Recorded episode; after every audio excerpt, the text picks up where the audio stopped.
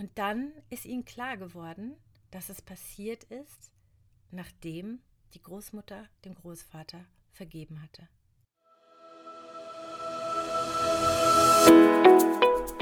Hallo und herzlich willkommen zu meinem Podcast Tell Unforgettable Stories. Dein Podcast für deine unvergesslichen Geschichten, mit denen du dein Licht zum Leuchten bringen kannst. Stories, die dein Publikum berühren und überzeugen, deine Beziehungen vertiefen und dich erfolgreicher und vor allen Dingen glücklicher machen werden. Und ganz nebenbei wirst du beim Storytelling erleben, wie deine Geschichten dein Leben verändern und deine schönsten Visionen realisieren. Ich bin Katinka Kuhlens-Feistel, Regisseurin, Autorin und Unternehmerin und ich beschäftige mich schon mein ganzes Leben lang mit Geschichten. In diesem Podcast stelle ich dir mein bestes Wissen, meine Erfahrungen und meine unterhaltsamsten Geschichten zur Verfügung, damit du deine ureigene Erzählstimme findest und mit deinen Geschichten die Welt bezauberst. Heute geht es um ein äh, Sonderthema. Ähm, ich habe euch eine Geschichte aus Mexiko mitgebracht, die ich heute analysieren möchte mit euch zusammen und bei der ich ganz genau hinschauen möchte, was ist die Kraft in dieser Geschichte. Das Thema ist, wie Geschichten Frauenleiden heilen können oder wenn ich das etwas genereller formulieren würde, warum Geschichten überhaupt heilsam sind. Und das sind sie, das habe ich jetzt seit vielen Jahren miterlebt. Ich habe Sachen erlebt, Leute, da würdet ihr eine Gänsehaut nach der nächsten bekommen. Ich werde immer wieder Beispiele geben. Heute bleiben wir aber bei einer Geschichte aus Mexiko. Und vielleicht vorab noch, ich habe ein bisschen recherchiert zu dem Thema im Vorfeld. Nur, dass ich hier nicht irgendwas behaupte, was dann einige Menschen abschreiben können als, hm, das ist ja wieder spirituell oder so. Es ist tatsächlich so, es gibt zahlreiche Studien zu dem Thema, dass Kinder viel resilienter aufwachsen, wenn sie die Lebensgeschichten ihrer Eltern und Großeltern und überhaupt ihrer Familien kennen. Auch die schlimmen Geschichten, auch Geschichten von Not. Das ist für Kinder deshalb wesentlich, weil sie dadurch eine Art von, ja, erstens Resilienz entwickeln und zweitens eine Art von Blueprint haben. Also eine Art, wie sagt man auf Deutsch, eine Art Leitfaden, was passiert, wenn Sie selber in so eine Situation geraten und wie können Sie dann nach Lösungen suchen. Und der dritte Nebeneffekt ist natürlich, wenn man erfährt, dass die liebsten Menschen in schwierigen Situationen gesteckt haben und diese gemeistert haben, dann fällt man nicht völlig in Melancholie oder in Depression, wenn man selber mal eine ganz schwierige Phase im Leben hat, sondern als, als Kind, als Jugendlicher, als junger Erwachsener weiß man dann ganz klar, naja, das ist auch meinen Eltern passiert und meinen Großeltern, die haben es auch überlebt, ich werde es auch überleben. Und was kann ich denn jetzt tun, um dieses Problem zu lösen? Also, Geschichten sind heilsam und wesentlich wichtig. Und heute möchte ich euch das am Beispiel eines sehr, einer sehr eindrucksvollen Geschichte von einer jungen Frau in Mexiko erzählen. Insgesamt, ihr habt es vielleicht mitbekommen, war ich Anfang des Jahres sieben Monate in Mexiko. Wir haben uns da einen ganz großen Traum erfüllt, mein Mann, mein Sohn und ich, weil wir immer mal in unserem Leben im Ausland leben und arbeiten wollten. Und das haben wir da gemacht. Und mm, neben vielen Dingen, die wir da erlebt haben, ist mir eine Sache aufgefallen, die mich besonders bezaubert hat. Nämlich, es sind tatsächlich viele junge Frauen, und mit jung meine ich jetzt 25 bis 30, zu mir gekommen und wollten mir unbedingt ihre Geschichten erzählen, ihre Lebensgeschichten, obwohl sie gar nicht wussten, dass ich Regisseurin bin oder ein Online-Business für Storytelling habe. Das wussten sie gar nicht. Sie wollten es mir einfach erzählen. Und ich höre ja wahnsinnig gerne zu und habe dann unfassbar erstaunt und überwältigt zugehört. Und diese Geschichte ist von einer jungen Frau mit dem wunderschönen Namen Lucia, die ich kennengelernt habe. Und diese Geschichte hat sie mir erzählt, als wir nachts ähm, in einer Cenote schwimmen waren. Also ihr müsst euch das so vorstellen, Zenoten sind so Wasserlöcher im Dschungel und wir waren dann da unerlaubterweise, sind geschwommen, der Sternenhimmel über uns, es war der Hammer. Und die hat gar nicht mehr aufgehört, mir Geschichten über ihre Familie zu erzählen. Und eine ist mir ganz besonders hängen geblieben. Und das ist eben eine Geschichte, die das Frauenleiden ihrer Familie geheilt hat. So, und diese Geschichte geht so. Lucia hatte vier Cousinen. Also sie waren zu fünft als Cousinen im ungefähr selben Alter, als ihre Perioden einsetzte. Und zwar waren sie alle um die, ich glaube, 11 bis 13, 14 und bekamen ungefähr zur selben Zeit ihre Periode. Und jetzt muss man wissen, dass alle Cousinen über ganz Mexiko verstreut leb leben. Also das ist nicht so, dass die alle in einem Ort waren, sondern es waren ihre Väter, waren alles Brüder und hatten Frauen geheiratet und hatten sich dann über Mexiko verteilt. Es hat also eine ganze Weile gedauert, bis die Mütter mitbekommen haben, dass jede Tochter von ihnen ähm, wenn sie ihre Periode bekam, unter unfassbaren Schmerzen litt und auch unter psychischen Schmerzen und also ganz genau die medizinischen Details weiß ich nicht, aber ich weiß, dass es für manche Jungfrauen ja ganz besonders schlimm sein kann, die Periode. Und jede von diesen jungen Frauen bekam sehr schwere Hormontabletten verschrieben von ihrem jeweiligen Arzt, um das zu lindern, um das zu beheben. Ich weiß es nicht genau. Auf jeden Fall, das war ein Riesenproblem. Und das war auch eine Familie, in der Wut ein Thema ist. Also andere Menschen haben immer über diese Familie gesagt, ach ja, das sind die wütenden Frauen. Das ist die Familie mit den wütenden Frauen. Und das hatte angefangen mit der Oma, also mit der Mutter von diesen fünf Söhnen, die dann geheiratet hatten und Töchter bekommen haben. Diese Mutter hatte eben auch den Ruf, sehr wütend zu sein und schnell aus der Haut zu fahren. Und das waren die wütenden Frauen. Ich weiß jetzt nicht mehr den Familiennamen, ich würde ihn auch nicht nennen, aber die wütenden Frauen der Familie so und so. Und das war eine Familie, muss, vielleicht ist es noch wichtig für die Geschichte, die erst vor einer Generation nach Mexiko ausgewandert war von Italien. Es waren also italienische Frauen und es waren sehr schöne Frauen, die da nach Mexiko gekommen waren und geheiratet hatten. So, und diese jungen Frauen, die so wahnsinnige Beschwerden immer im Unterleib hatten und vor allen Dingen, wenn sie ihre Tage hatten, hatten sich auch darüber ausgetauscht, bekamen auch alle dieselben Medikamente. Und eines Tages starb der Großvater. Und die Großmutter blieb also alleine zurück. Und dann hatte die Lucia, die junge Frau, die mir die Geschichte erzählt hat, hatte dann die Idee, ach kommt, wir helfen der Oma beim Ausräumen und Aussortieren des Hauses. Wir helfen ihr, die Sachen vom Opa zusammenzupacken. Und gesagt, getan, diese jungen Frauen, die inzwischen alle in ihren späten Teenagerjahren waren oder Anfang 20 waren, sind also nach der Beerdigung zu dieser Oma gereist und haben ihr geholfen, das ganze Haus auszumisten, die Sachen vom Opa zusammenzupacken und überhaupt der Oma zur Seite zu stehen und ihr zu helfen. Worüber am Anfang niemand so richtig geredet hat, war, dass der Opa und die Oma getrennte Schlafzimmer hatten. Und die Mädchen wussten auch, dass diese getrennten Schlafzimmer schon seit Jahrzehnten bestanden. Also nicht erst seit ein paar Jahren oder nicht nur wegen des Schnarchens des Opas, sondern die bestanden schon eine ganz lange Zeit. Erst haben sie also alle total freudig und also freudig, dass sie zusammen waren und etwas zusammen getan haben, alles zusammengepackt. Und irgendwann hat Lucia es aber nicht mehr ausgehalten und hat die Oma gefragt und hat gesagt, hör mal Oma, warum hattet ihr eigentlich so lange getrennte Schlafzimmer? Und dann hat die Oma kurz überlegt, die, und das ist ja die wütende Oma, ne, die den Ruf hat, die wütende Oma zu sein, die hat kurz überlegt und hat dann gesagt, okay, jetzt kann ich es euch ja erzählen. Und dann hat sie sich hingesetzt und hat eben erzählt, dass sie ja aus Italien gekommen war, diesen Mann geheiratet hatte, dass die sich vorher nicht gekannt hatten, dass es aber trotzdem eine Liebesheirat war und dass die eine Weile sehr glücklich waren. Eines Tages kam der Mann nach Hause war offensichtlich sehr erregt und wütend, hat seine Frau mit ins Schlafzimmer genommen und da muss irgendwas passiert sein, was die Oma unfassbar wütend gemacht hat. Also er hat sie auf eine Weise behandelt, wir können nur spekulieren, was da passiert ist, das weiß ich im Einzelnen auch nicht, aber natürlich hat man dann sofort Bilder. Er hat sie in einer Weise wohl herabwürdigend oder nicht liebevoll behandelt. Und sie hat dann auch erfahren, was passiert war, warum er das getan hat.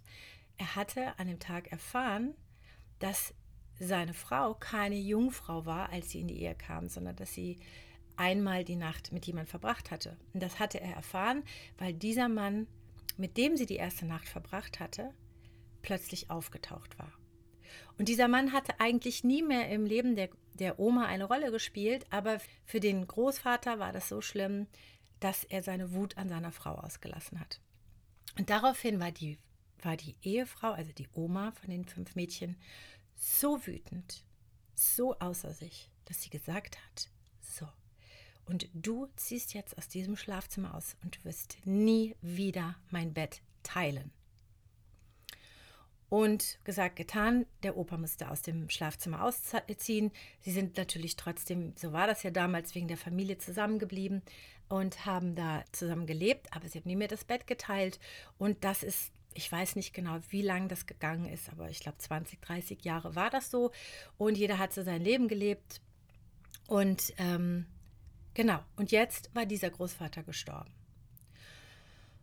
Und die fünf Mädchen, die fünf Cousinen, haben sich diese Geschichte ihrer Oma angehört und waren schon erschrocken und es hat ihnen total leid getan für die Oma. Aber sie haben auch gesehen, wie erregt die Oma immer noch war und wie, wie verletzt sie auch immer noch war und wie wütend sie immer noch war. Und dann hat die Lucia zu ihr gesagt, sag mal, das ist total schlimm, aber kannst du ihm nicht verzeihen? Kannst du deinem Mann nicht verzeihen? Und daraufhin hat die Oma gesagt, nein, das werde ich ihm niemals verzeihen. Und das war für die fünf Mädchen irgendwie ganz schlimm und die Stimmung war auch daraufhin sehr gedrückt. Und dann sagte eine der anderen Cousinen, aber jetzt ist er doch tot, jetzt könntest du ihm doch verzeihen. Und dann hat die Großmutter darüber nachgedacht und dann hat sie gesagt, na gut, ihr habt recht, ich verzeihe ihm jetzt. Gut, das war dieses Ereignis. Oh, ich bin ganz, ich habe ganz eine belegte Stimme, wenn ich das erzähle. Ich finde das sehr berührend, die Geschichte. Auf jeden Fall, das war diese Zusammenkunft. Die haben das Haus schön aufgeräumt, gelüftet, neu gestaltet und ihrer Oma mit Sicherheit sehr geholfen und sind dann alle zurück zu ihren Eltern äh, gereist in ihre Familien. Unabhängig voneinander sind alle fünf Mädchen in den darauffolgenden Monaten zu ihren Frauenärzten gegangen weil sie festgestellt hatten, dass sie keine Schmerzen mehr bei ihrer Periode hatten oder dass sie dass es einfach keine nicht mehr diese Komplikationen gab, die sie gehabt hatten. Und die Ärzte stellten bei jeder einzelnen fest, dass das, was sie vorher so gequält hatte, einfach verschwunden war.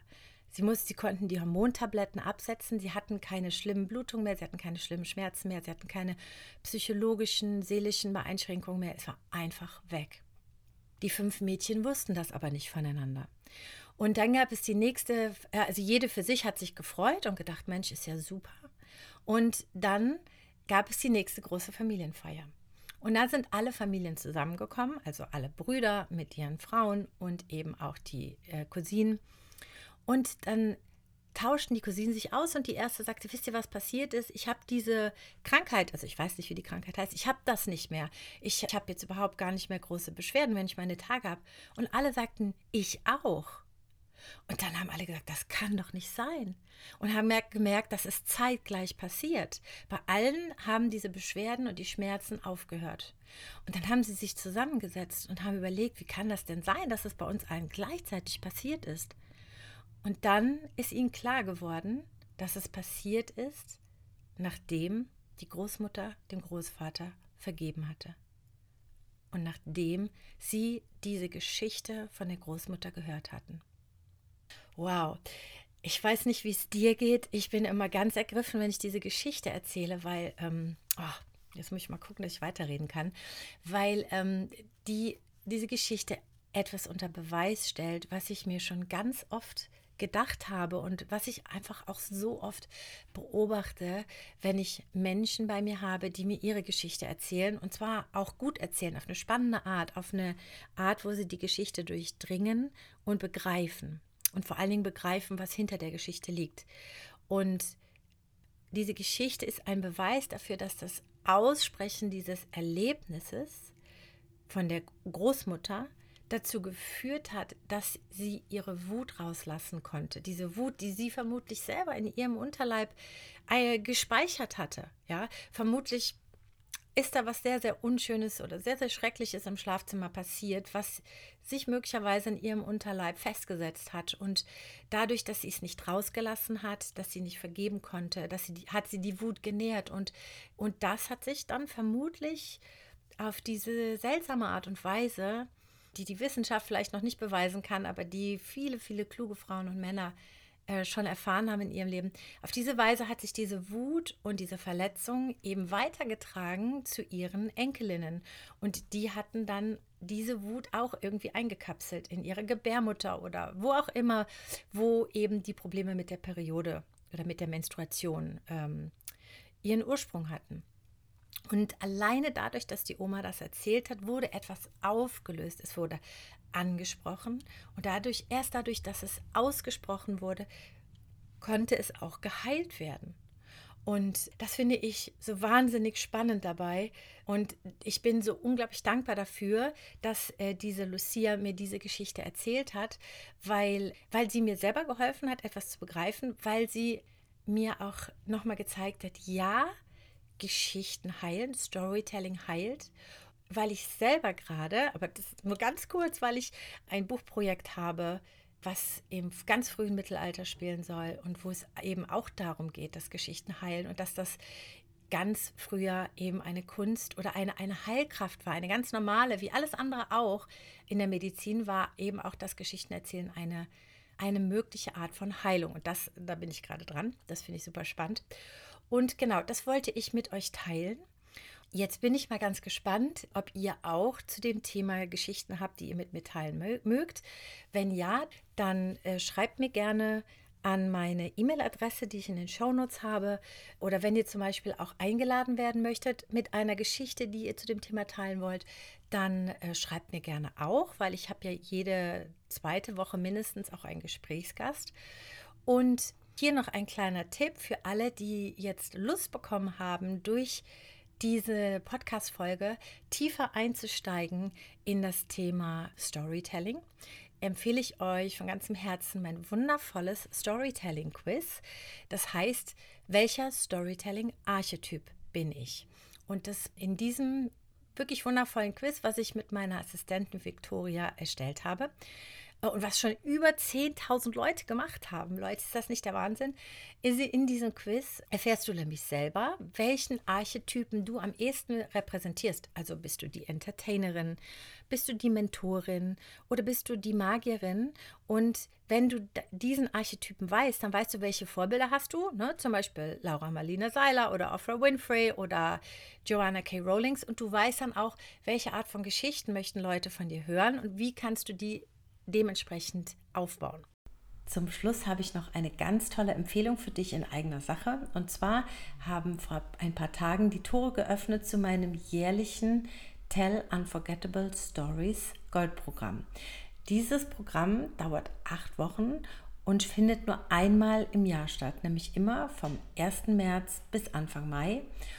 Und in diesem Programm habe ich das Allerbeste versammelt, was ich im Bereich Storytelling gelernt habe und was ich aus den ganzen Bereichen von ähm, der, meiner Autorenschaft, vom Filmemachen, von der Dramaturgie, Storytelling und auch Spiritualität, all das habe ich versammelt in diesem Programm, um dir in acht Wochen zu zeigen, wie du deine besten Geschichten findest, wie du sie auf spannende und faszinierende Weise erzählst, wo du sie einsetzt und ganz vieles mehr. Außerdem gibt es da noch ganz tolle Boni und also schau es dir an. Ich verlinke die Homepage zu diesem Programm auf dieser Seite und du hast jetzt noch genau ungefähr sechs Tage Zeit. Dann schließen die Tore wieder und ja, ich kann nur sagen, wenn du Fragen hast, frag mich dazu und ansonsten freue ich mich, wenn ich dich in meinem Goldprogramm wiedersehe. Ich habe noch einen ganz